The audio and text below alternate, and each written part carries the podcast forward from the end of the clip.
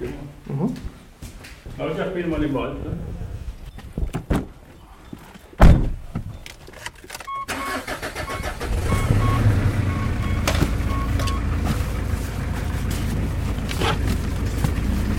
Ja, das ist halt ein Forstfahrzeug.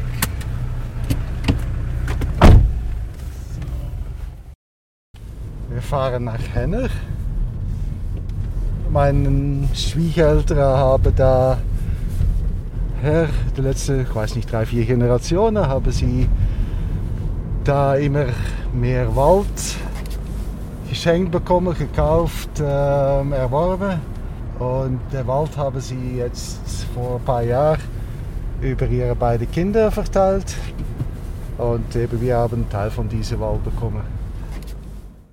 Also ich habe mir echt schwer getan. Ich bin auch gestern hier noch ein bisschen rumgeirrt und habe irgendwie überlegt, weil irgendwie hatte ich so das Gefühl oder hatte ich so einen Anspruch, dass es so voll die krasse Natur sein muss. Aber eigentlich geht es ja darum, dass es für mich so ein Ort ist, an dem so Schlüsselmomente waren. Martin Sandmann, Jan Titz, Selina Rombach. Drei Menschen im Wald. In ihrem Wald. Ein Wald, der sich verändert. Und die Menschen verändert. Mein Wald. Drei Menschen im Klimawandel. Ein Feature von Frank Schüre. Ja, also ich bin da früher immer lang geritten und es ist eigentlich relativ schwer zu erreichen, aber mit dem Geheimweg halt voll gut. Und den erzähle ich aber auch nicht wirklich jemandem und deswegen ist es ganz cool da. Ja, und nur für mich hat es halt so diesen Charakter, dass ich da halt irgendwie in so eine andere Welt reinkomme, wenn ich da halt eben so durchs Dickicht ein bisschen gehe.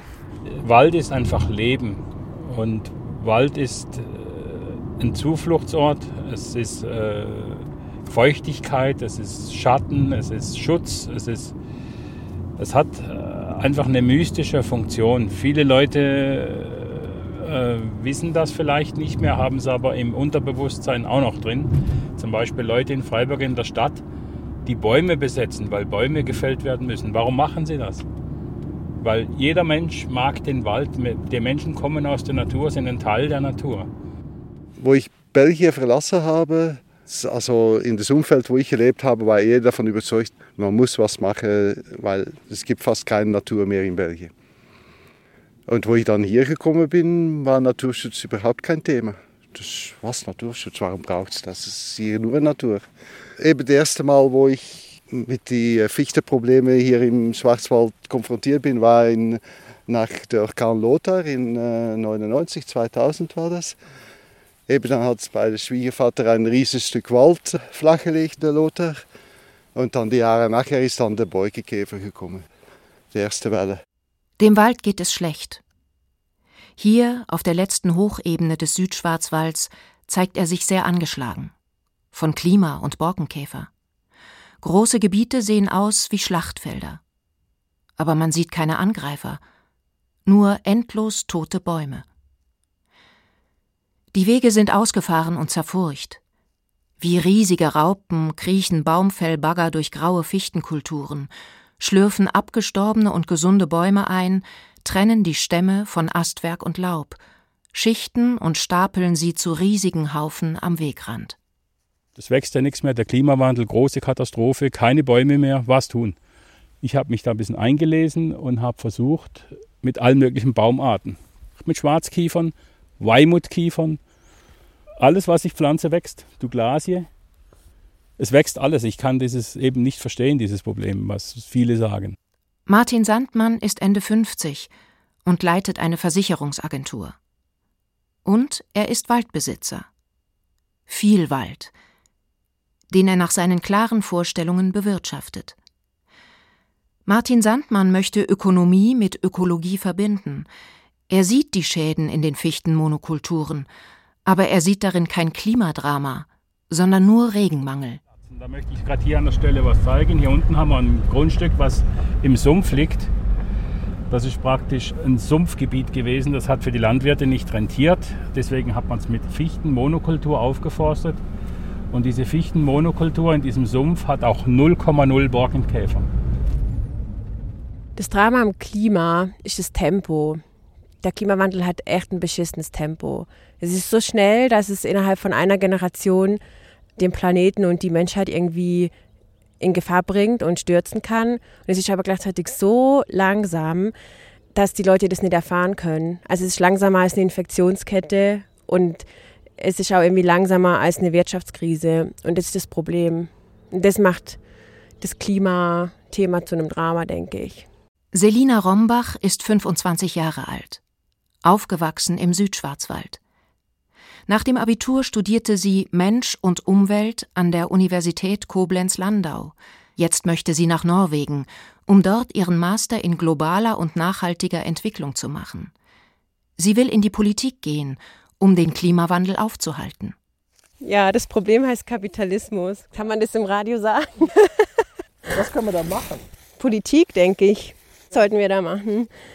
Ja, wie macht man Politik? Also man sollte Politik für alle machen und dafür muss man Mehrheiten generieren und Kompromisse eingehen. Und ich denke, das ist eigentlich so die Schwierigkeit, in einem demokratischen System eine ökologische Wende zu gestalten, weil du am Ende immer Mehrheiten generieren musst und dafür kann man nicht so visionär sein wie die Forderung, die ich auf der Straße schreie. So.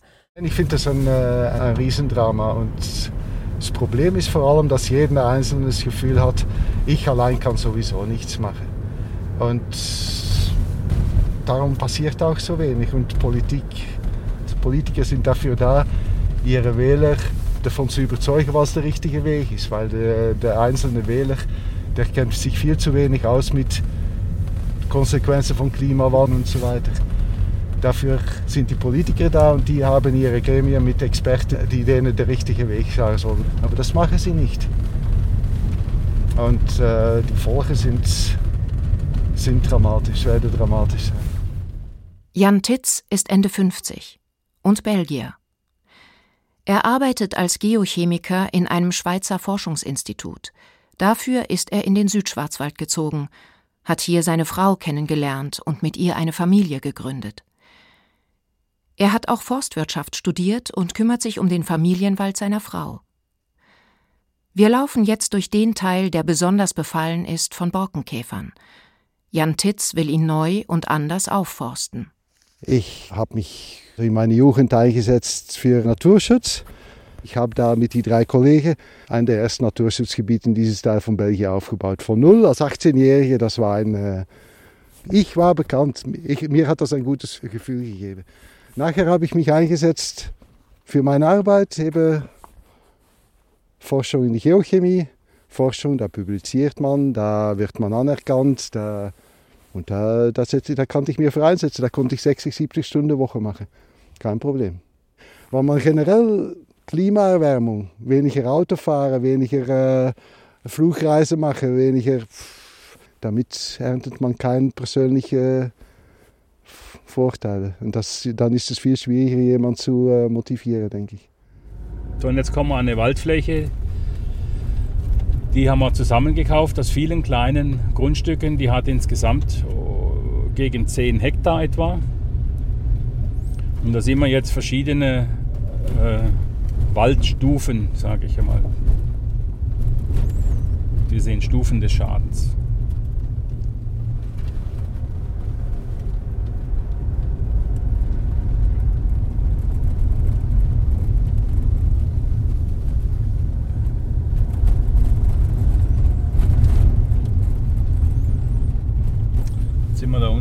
Fläche, so sieht das dann aus, wenn der Borkenkäfer drin war.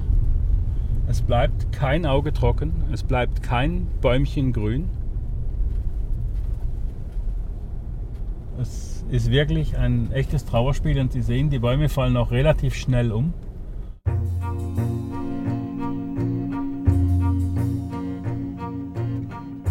Martin Sandmann, Jan Titz, Selina Rombach. Und das Klima und sein Wandel. Und das, was sich nicht ändert. Gewohnheiten. Morgens.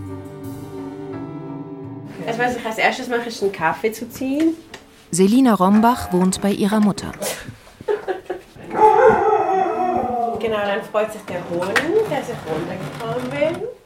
Und dann streichle ich den erstmal, bis der Kaffee gelaufen ist. Äh, ich stehe an einem normalen Arbeitstag um halb sieben auf und ich gehe um elf ins Bett. Das ist ein bisschen zu wenig, aber am Wochenende kann ich das nachholen. Jan Titz wohnt mit seiner Familie in einem alten Bauernhaus, das sie sich umgebaut haben. Wochenende äh, und Ferien stehe ich so um halb neun auf. Ich bin ein, äh, ein Langschlafer und ich äh, bleibe meistens viel zu lange am Fernsehen kleben am Abend. Ich erst um zwölf oder so ins Bett. er fährt jeden Morgen fast eine Stunde lang zur Arbeit, runter ins Rheintal, rüber in die Schweiz, in sein Forschungsinstitut. Martin Sandmann ist als Versicherer viel im Auto unterwegs. Ich habe heute Morgen Haferflocken gefrühstückt mit Leinsamen, einen Apfel, eine Banane, einen halben Liter Milch. Meistens äh, bin ich der Erste, der aufsteht und somit muss ich allein frühstücken. Und äh, wenn ich unterwegs bin, geschäftlich, dann bin ich irgendwann im Hotel, übernachte ich meistens und dann lerne ich immer gleich Leute kennen. Ich, ich habe irgendeine Gabe, schnell in Kontakt zu kommen und dann frühstücke ich meistens nicht alleine. Aber jetzt geht die Fahrt in seinen Wald. Er hat dort ein Testgelände eingerichtet. So, jetzt sind wir hier am Tanzplatz angekommen. Das ist jetzt eine Fläche mit 4,5 Hektar. Die haben wir komplett eingezäunt. Jetzt können wir mal aussteigen, da können wir die Baumarten angucken. Da kann ich sagen, wir machen hier auch Versuche, Tests, welche Baumarten vertragen was. Ich habe hier dreierlei äh, äh, Gebiete. Ich habe ein Feuchtgebiet, ich habe ein ganz trockenes und ich habe ein gemäßigtes Gebiet mit Schatten. Und alles eingezäunt und mache hier meine Versuche. Und wie man sieht, steht der Bestand 1A-mäßig da. So, gehen wir mal gucken.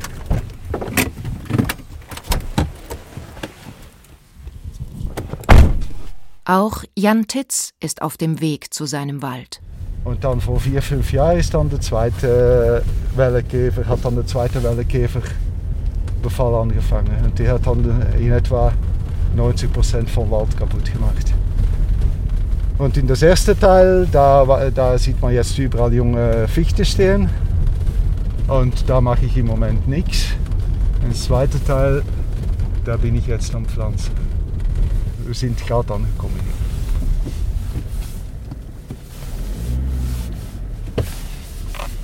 So.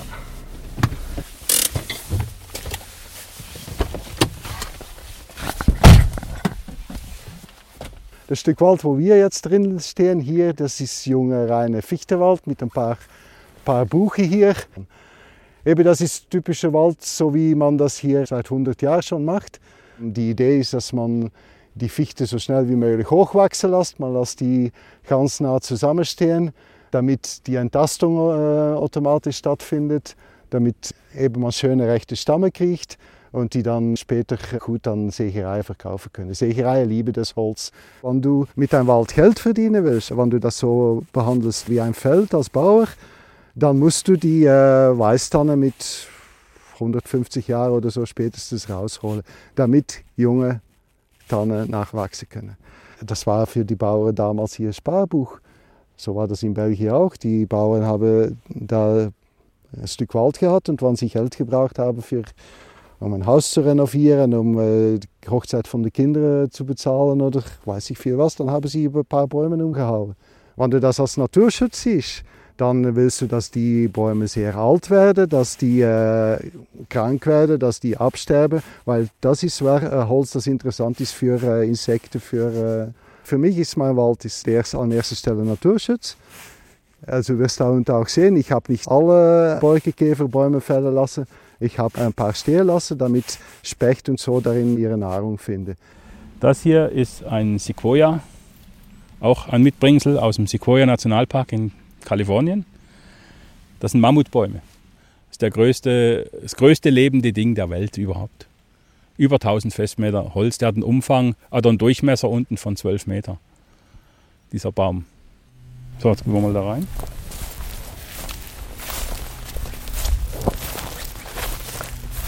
Sehen Sie den Boden hier? Schwarz. Das ist der Boden im Wald, das ist voller Humus, voller Energie.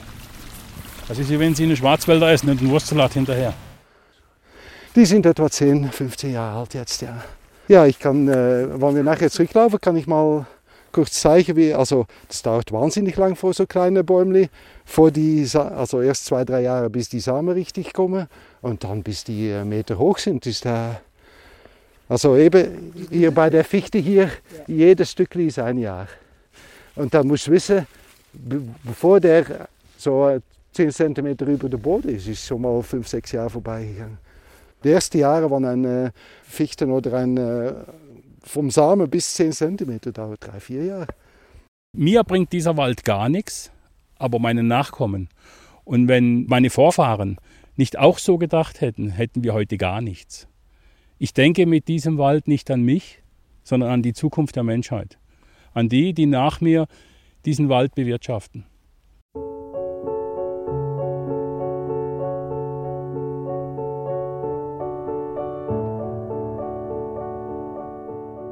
Ja, wie ich drauf gekommen? Also ich habe halt so mit 15, 16 irgendwie immer mehr Filme gesehen und ähm, Artikel gelesen, in denen halt beschrieben wurde, was gerade der Stand ist der Welt und was, äh, was prognostiziert wird für die Zukunft. Und ich habe mir das schon richtig viel gegeben irgendwie und da hat mir schon die Angst gepackt. Also mein primärer Antriebsfaktor ist schon die Angst, auch wenn das jetzt nicht so sexy klingt.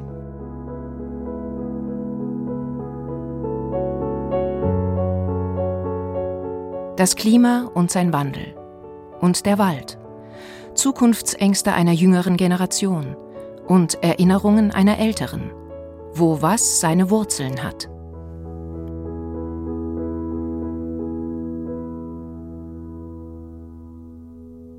Ich hatte im Gymnasium einen sehr guten Biologielehrer und der hat mir und viele andere Klassenkameraden die Interesse für die Natur beigebracht. Eben, wir hatten in der Schule damals eine Stunde pro Woche Biologie und Mittwochnachmittag war immer frei. Und dann haben die meisten Schüler haben dann Sport gemacht oder so. Und der hat uns so enthusiastisch darüber über Natur erzählt, dass wir nachmittags statt Sport machen mit ihm in die Natur gegangen sind. Und er hat uns erzählt, und habe von Anfang an halt das Gefühl, ein bisschen Hang zum Wald, zur Natur gehabt. Und das kommt vielleicht auch von den Vorfahren. Das sind seit vier Generationen, soweit ich weiß, alles Leute gewesen, die im Wald, vom Wald und mit dem Wald gelebt haben und ihr ganzes Leben auch dem Wald geopfert haben. So ist mein Großvater zum Beispiel im hohen Alter von 80 Jahren noch äh, mit einer Axt ans Fahrrad gebunden in den Wald gefahren zum Bäume entarsten und so weiter. Der Urgroßvater war Förster, war der erste Förster vom Forstamt Topmoos. Und man hat sich immer mit Wald und Jagd beschäftigt. Das ist einfach eine Passion, es ist einfach eine, eine Gabe, sage ich mal, oder eine Sucht, oder ich kann es nicht richtig ausdrücken. Und irgendwann hat er äh, mal Vorschlag äh, an der Klasse, habt ihr keine Lust, einen Samstag mit im Naturschutzgebiet arbeiten zu kommen? Und da sind wir mitgegangen und ich bin dabei geblieben. Und bisschen später äh, habe ich in diesem Naturschutzverein, so wie das eigentlich geht mit der Jugend, dann meine erste Freundin kennengelernt. Und dann ist natürlich das Enthusiasmus und die Motivation noch viel größer. so geht es. ich hatte immer noch den Schrecken im Rücken, dass meinem Vater helfen musste im Wald arbeiten. Das war so langweilig, es war so heiß, es war grausig, man war schmutzig, man war verschwitzt, man hatte keine Lust. Die anderen waren im Schwimmbad und man musste im Wald rumkrampfen. Ich habe mir immer gesagt, ich werde nie im Leben mehr in den Wald gehen, wenn ich mal das selber entscheiden kann. Und genau das Gegenteil kam raus. Also diese Angst habe ich auch nicht bekommen, weil ich das genau sehe, sondern weil ich anscheinend schon empfänglich dafür bin, wenn so Prognosen aufgearbeitet werden und, und mir dargestellt werden, zum Beispiel in guter Dokumentation. Also ich habe auch jetzt irgendwie, ja, also ich habe ich habe halt so globale Angst und keine lokale Angst hier. Also ich weiß, dass hier auch schon Dinge passieren, die nicht gut sind und ich sorge mich auch um die Menschen hier natürlich in 50 oder 60 Jahren. Aber primär habe ich natürlich eine globale Angst und ich habe also, wenn Menschen kein Wasser haben werden, zum Beispiel in Nordafrika oder so, werden die halt hierher flüchten, dann wird es viel mehr Populismus geben und dann habe ich auch Angst um die Leute hier, auch wenn die vielleicht noch ihre Lebensmittel erzeugen können. Aber das wird einfach ein gesamtgesellschaftliches Problem, was nicht nur mit der Natur zu tun hat.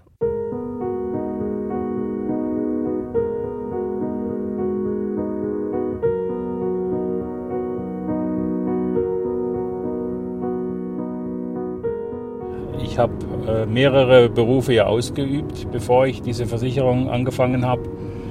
Und ich habe mich da nirgends richtig wohlgefühlt. Und bei der Versicherung, da bin ich ja selbstständig und freischaffend. Ich habe sehr viele Stunden arbeiten müssen, um das ein bisschen aus dem Dreck hochzuholen, sage ich mal, dass es äh, eine Existenz wurde. Aber es hat mir ein Stück Freiheit gegeben. Und Freiheit ist für mich das Wichtigste. Ich bin selbstständig, ich bin frei. Ich habe äh, mein Tun und Handeln selbst in der Hand. Das ist mir ganz wichtig. Und äh, von der elterlichen Seite her, mein Vater ist Beamter, der Großvater und viele Generationen davor waren alles Förster, Waldarbeiter, haben ihr Leben im Wald mit der Jagd und mit der Natur verbracht. Und vielleicht ist das in mir ein bisschen wieder entstanden. Martin Sandmann glaubt an Ökonomie. Für ihn basiert persönliche Freiheit auf persönlichem Eigentum. Eher widerwillig räumt er der Ökologie eine gewisse Bedeutung ein. Jan Titz glaubt an Wissenschaft und Naturschutz. Er versteht die Waldbesitzer und die Klimaaktivisten.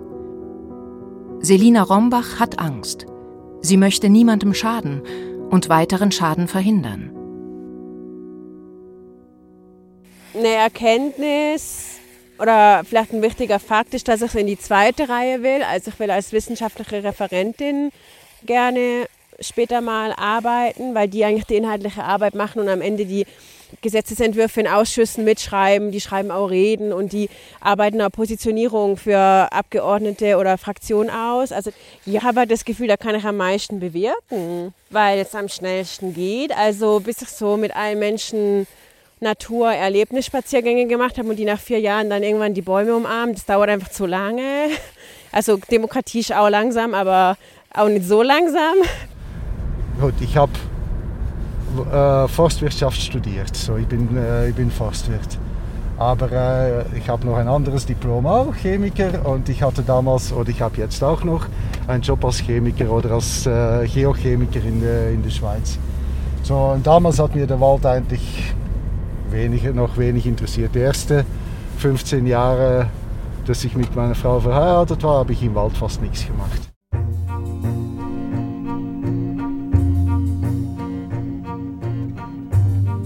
Das Klima und sein Wandel und die Gewohnheiten, Essgewohnheiten.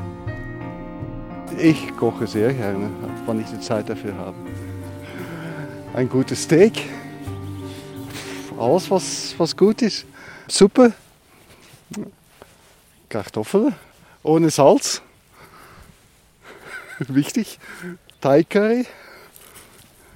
Äh, und sogar die Currypasta mache ich dann selber, wenn ich Zeit habe. ich bin Chemiker, ich, ich mische gerne verschiedene Ingredienten zusammen, ähm, möchte die, ähm, erhitze diese dann kurz, mische sie dann und probiere dann. Und, äh.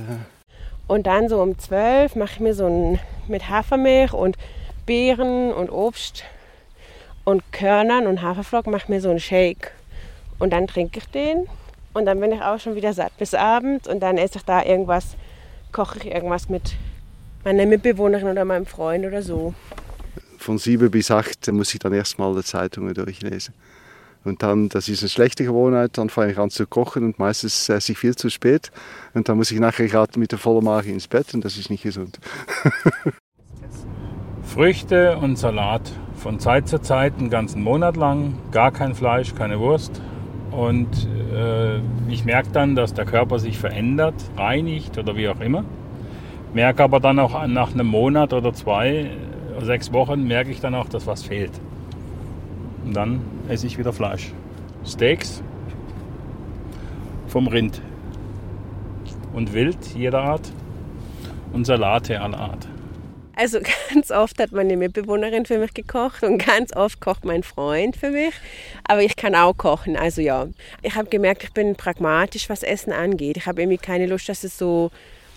Also ich esse schon gern lecker natürlich, so wie alle.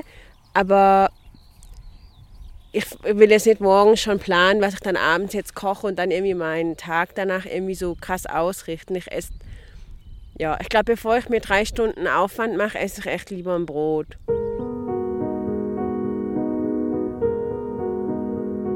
Selina Rombach hat den ersten Abschluss ihres Klimastudiums gemacht und freut sich auf ihren Masterstudiengang in Norwegen. Also bei meinem Lieblingsmasterwerk dann Master of Philosophy äh, Development Studies mit einem Fokus auf Gender.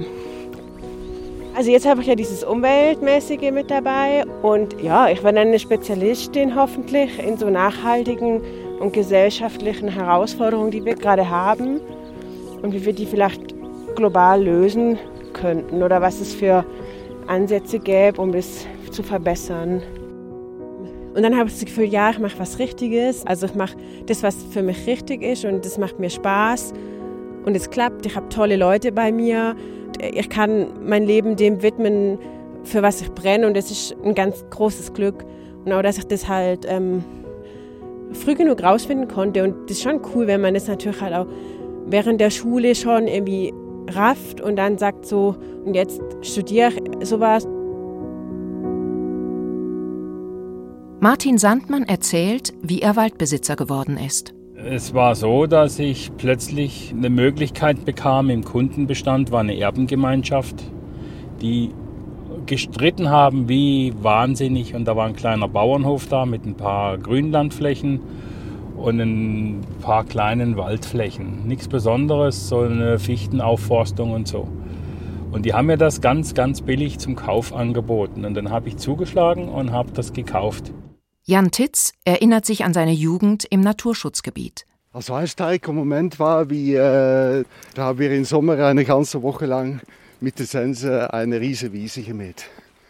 Und ja, wie er uns dann gelernt hat, wie man mit der Sense mäht und, äh, und dann, ja, das war so, und dann den ganzen Tag schwer gearbeitet hat, total verschwitzt und müde war und dann am Abend gegrillt hat und äh, ja, das war so äh, die schönen Momente.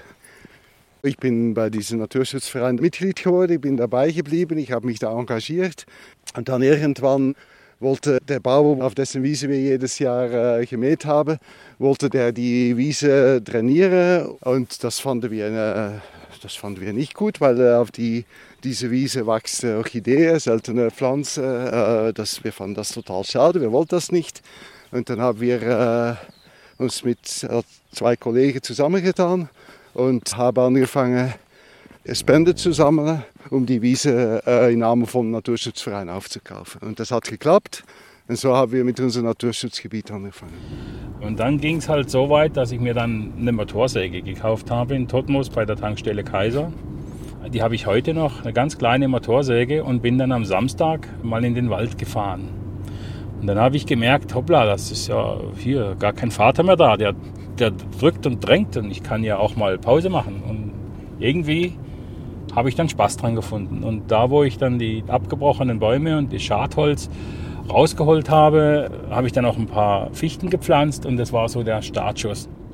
Wo wir das erworben haben, wo wir den Kaufvertrag unterschrieben haben, da haben wir abends natürlich eine riesige ja, Party gemacht und äh, gefeiert. Nein, das war ein Riesenerfolg. Wir als äh, war da etwa 20 oder so, habe da ein, ein Stück Wiese, ein Naturschutzgebiet gekauft. Ein Jahr drauf habe ich einen kleinen Traktor gekauft mit 20 PS. Und dann habe ich angefangen, immer mehr, immer mehr zu machen. Ich bin sehr strebsam. Wenn ich dann wieder Spaß habe, dann treibe ich das nach vorne und bemühe mich auch. Und dann wurde das immer mehr, immer mehr bis zu der Menge Wald oder die Fläche, die heute äh, da ist und bewirtschaftet wird. Und das ist äh, schon auch fast eine Existenz geworden mittlerweile. Äh, das ist dann langsam weiter gewachsen, der Verein ist größer geworden. Wir haben dann angefangen mit Jugendlichen so äh, Arbeitswoche zu organisieren. Die waren Enthusiasten und die sind dann äh, später auch am Wochenende noch mithelfen gekommen. Und eben das war so, ja, eigentlich ein Jugendverein, die sich ein, äh, ein Thema gefunden hat, wo, wo man sich für einsetzen konnte. Und äh, man wusste, dass man dafür dass man was Gutes tut, dass man und das war ja, das war eine schöne Zeit. Und aus den kleinen Fichten, die ich damals gekauft habe, sind heute große, große Fichten geworden. Man hat mittlerweile auch viele Buchen reingepflanzt und Tannen und alles wächst und gedeiht. Und ich freue mich jedes Mal, wenn ich da hinkomme. Ich habe das ähm, zu einem Mischwald entwickelt die letzten 30 Jahre, seit ich das habe. Und das kann man jederzeit besichtigen. Das ist ein hervorragend stabiler Wald geworden. Und das Naturschutzgebiet, äh, also das war damals, das weiß ich noch ganz genau, 1,65 Hektar. Ich da, wenn wir nach Belgien gehen, machen wir, das ist äh, Tradition, da mussten wir damals spazieren gehen. Aber inzwischen ist das über 200 Hektar groß, das Naturschutzgebiet.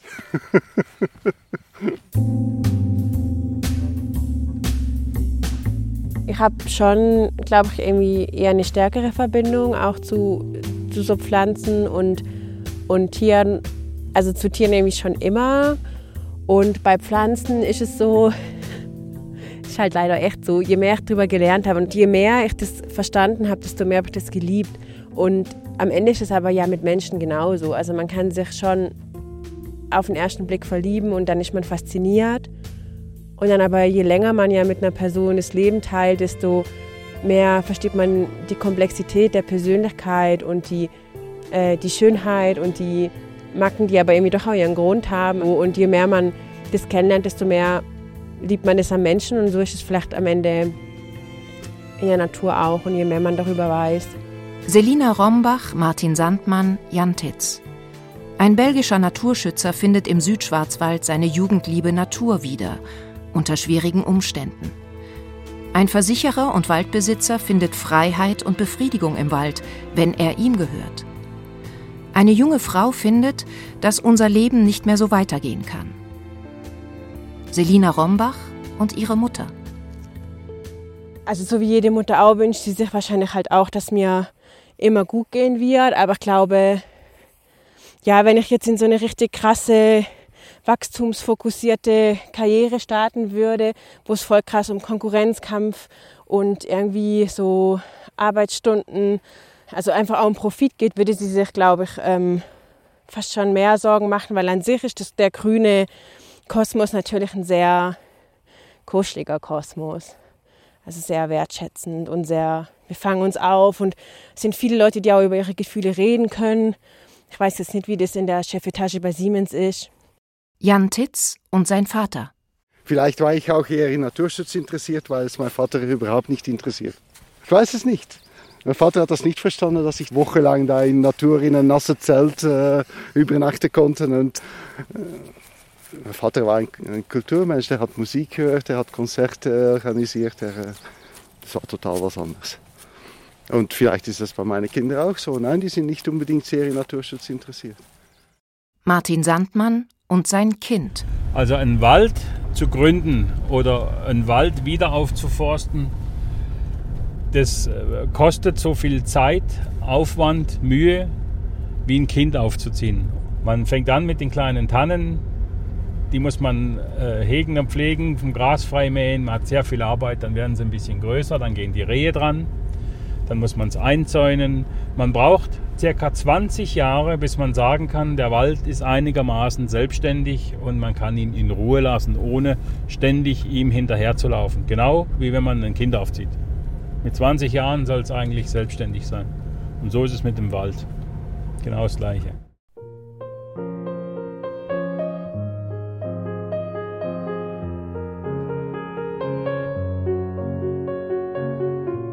Unterwegs mit Martin Sandmann durch sein bestes Stück Wald. Es ist Sommer und es ist grün. Sie sehen hier zum Beispiel eine Weißtanne, circa zehn Jahre alt. Daneben sehen Sie einen Sämling, zwei Jahre alt. Hinten dran steht eine, die ist 100 Jahre alt. Alle Altersstufen versammelt auf einem Ort und sie verjüngen sich selbst.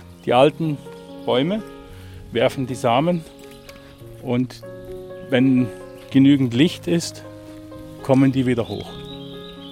Wie man jetzt hier sieht. Ne? Und natürlich vollholzige, gradschäftige Bäume, sehr wertvolle Bäume, die hier in Jahrhunderten von alleine gewachsen sind, ohne. Das war ein Urwald, als ihn die Menschen angetroffen haben. Und die Menschen haben hier Holz geschlagen, immer wieder Holz geschlagen, aber so, dass der Wald nicht geschädigt wurde. Das ist den Menschen gegeben. Die müssen es nur erkennen. Jeder hat das. Fühlen Sie sich hier nicht wohl? Ist es schöner wie ein Wohnzimmer hier, oder nicht? Also, die Vögel pfeifen, die Sonne scheint durch die Blätter.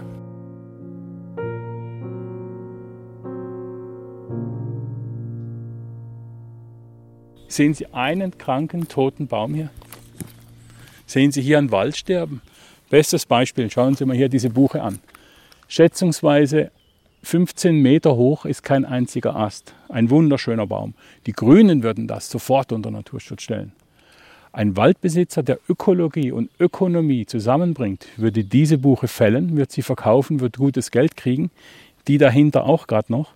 Dafür würden diese zwei Tannen, die Sie sehen, die oben in die Äste reinwachsen, die keine Zukunft mehr haben, richtig Wachstum zulegen, richtig CO2 vernichten und meinen Kindern und Kindeskindern richtig Geld in die Tasche schwenken. Und man sieht auch äh, erst, wie dick so ein Baum ist, wenn man mal dabei steht. Weil diese Tanne, die Sie da sehen, die hat ca. 80 cm BHD, das heißt Brusthöhendurchmesser. Da hat sie auf äh, 5 Meter Länge, wenn man es ausrechnet, schon 3 Kubikmeter Holz. Ne? Mal 100 Euro ist der Ertrag. Wenn es richtig wäre, wie es sein sollte, würde ein Baum hier 500 Euro bringen. Jeder Baum 500 Euro. Das heißt, so ein Hektar Wald von dieser Güte hier wäre so 35.000 Euro wert.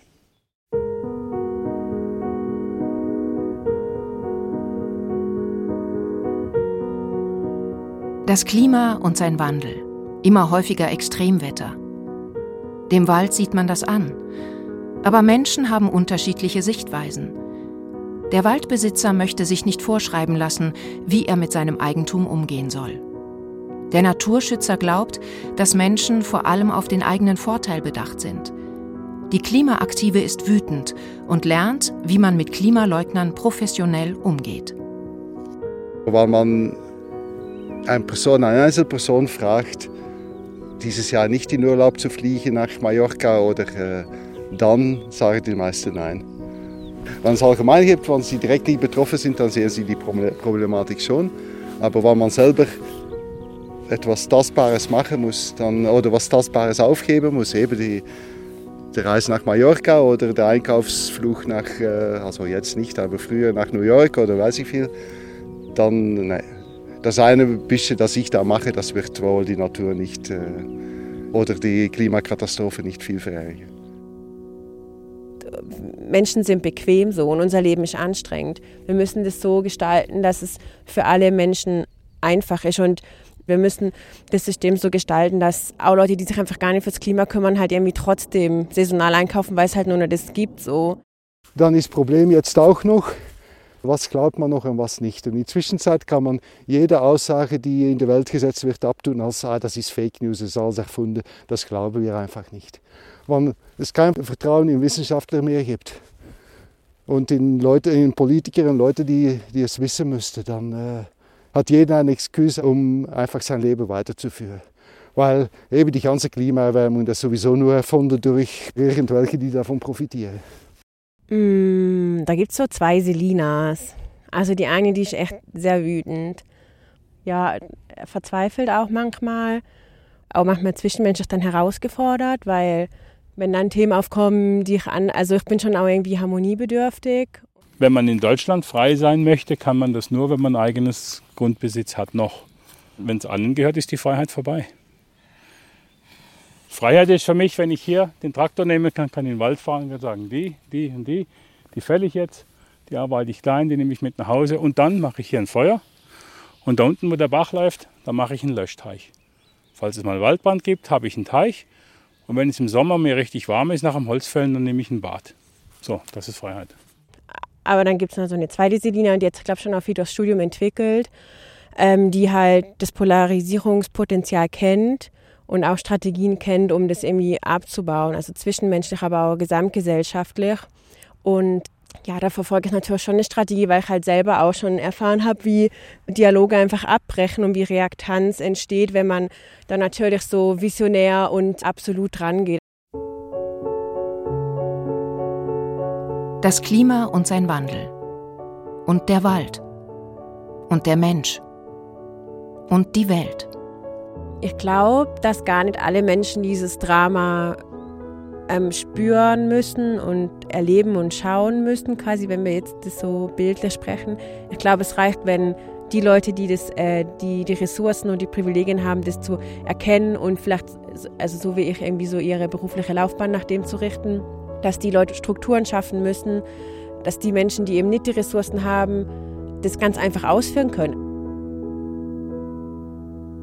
Ich habe natürlich auch äh, mitgemacht. Ich bin auch äh, der halbe Welt rumgereist mit Flugzeug. Ich habe äh, auch ein Auto, das äh, relativ, also ich brauchte nicht so ein großes Auto. Äh, ja, ich könnte auch noch viel weniger, noch, noch viel nachhaltiger leben, als ich es jetzt tue. Nein, ich, ich versuche mir da nicht die ganze Zeit Fragen beizustellen, weil dann, äh, dann kann ich wirklich nichts mehr machen. Und das ist halt das Problem. Man musste mehr mit den Leuten sprechen und mehr versuchen, seine Umgebung zu wachzurütteln. Das ist ein gutes Wort dafür. Also ich will, dass die umweltfreundlichen Produkte auf Augenhöhe, also dass die günstiger, also dass die so subventioniert sind und später irgendwie auch, wenn man die Landwirtschaft dann irgendwie nachhaltig umbaut, dass das halt einfacher erreichbar ist als die umweltunfreundlichen Produkte und dass einfach jede Verhaltensweise, die einfacher geht und bequemer geht, ist jetzt im Moment immer die umweltunfreundliche. Und da müssen Menschen sich immer aktiv entscheiden und aktiv verzichten und aktiv dieses Drama spüren und sich irgendwie jeden Tag neu motivieren. Früher hat man Bundeswaldgesetz gehabt, daran hat man sich gehalten. Heute gibt es Naturschutz noch und nöcher. Bevormundung des Waldbesitzers bis dahingehend, dass er einfach die Lust verliert oder nicht in der Lage ist, seine nachfolgende Generation für den Wald zu begeistern, weil man ja eh nichts mehr darf. Natürlich tut mir das auch in meinem Herzen gut, wenn ich weiß, es war jetzt ein Essen, für was kein Tier sterben musste und für was irgendwie nicht utopisch viel Wasser und CO2 verbraucht wurde. Also das ist ja, wie wenn man einem Mensch was schenkt, den man liebt, dann ist es ja auch erstmal Aufwand und man hat ja so primär erstmal nichts davon. Aber es fühlt sich einfach gut an und da werden halt auch Belohnungsmechanismen irgendwie frei. Der Wald erholt sich selber. Es dauert eine gewisse Zeit. Die Menschen haben zu wenig Geduld. Eine Waldumbaufunktion oder eine Waldgründung dauert ein Menschenleben lang. Und da haben viele Leute einfach oder auch Waldbesitzer vielleicht zum Teil zu kurzen Atem oder denken zu kurz. Der Waldbau, den man treibt, macht man immer für die nachfolgende Generation, nie für sich selber. Das muss klar sein.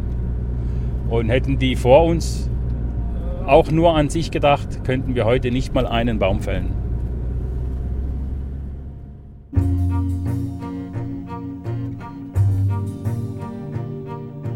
Jan Titz, Martin Sandmann, Selina Rombach. Drei Menschen im Wald. In ihrem Wald. Ein Wald, der sich verändert und die Menschen verändert. Sind sie zufrieden mit sich? Wie geht es ihnen? Mit sich selbst?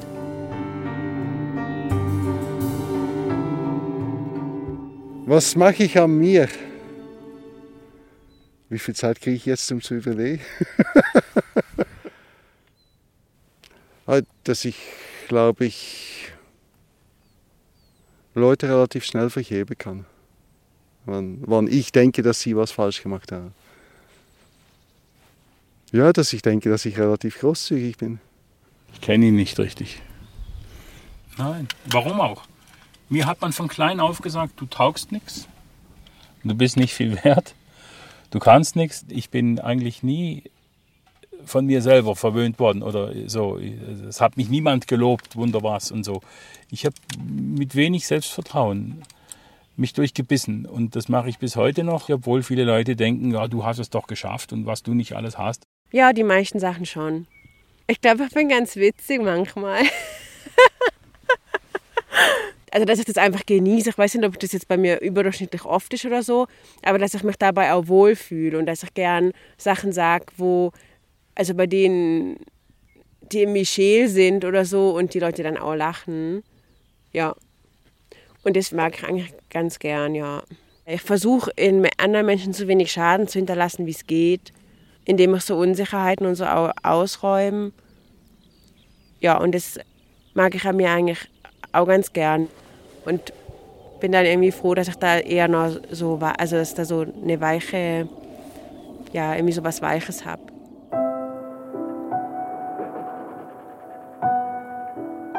Zurück. Nach Hause. Ins Büro. Der Südschwarzwald bleibt.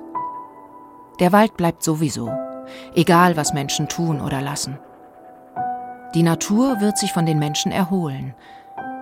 Wie erholt sich der Mensch vom Menschen?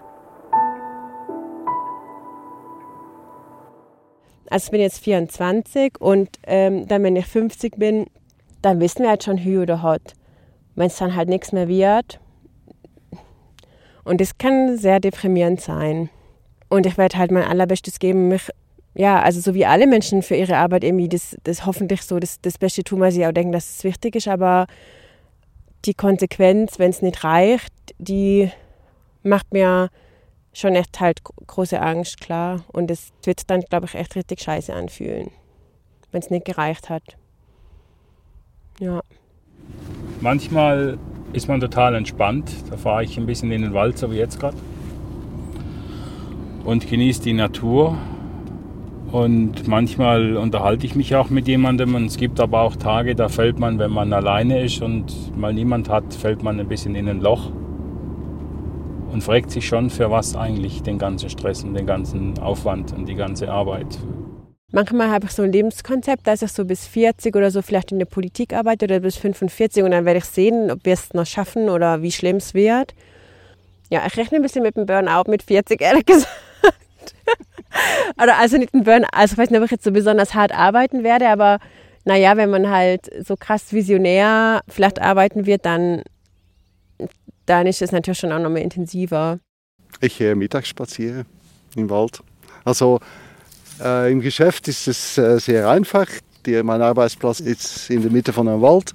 So ich muss nur rausgehen und ich bin im Wald und ich kann mich da anderthalb Stunden äh, erholen. Ich nehme äh, Vesper mit und, äh, und daheim ja, gehe ich mit dem Hund spazieren mittags. Also wenn ich mich jetzt entscheiden müsste, für, was ich jetzt für den Rest meines Lebens ab morgen machen will und was mir am besten täte, dann hätte ich gern in Skandinavien ein, ein Haus mit einem Garten. Ich hätte die Skills, um das gut zu bewirtschaften, also weil ich habe jetzt auch nicht so die mega Gärtnererfahrung und ganz viele Tiere, also wie so ein Gnadenhof. Ich biete meine Grundstücke an für jeden interessierten Bürger. Jeder interessierte Bürger kann kommen, ich gebe ihm eine Hacke in die Hand, er darf bei mir einen Baum pflanzen. Die Bäume bezahle ich. So. Mehr weiß ich nicht. Mein Wald. Drei Menschen im Klimawandel. Ein Feature von Frank Schüre. Sprecherin Antonia Mohr. Ton und Technik Rudyard Hasel. Redaktion Walter Filz.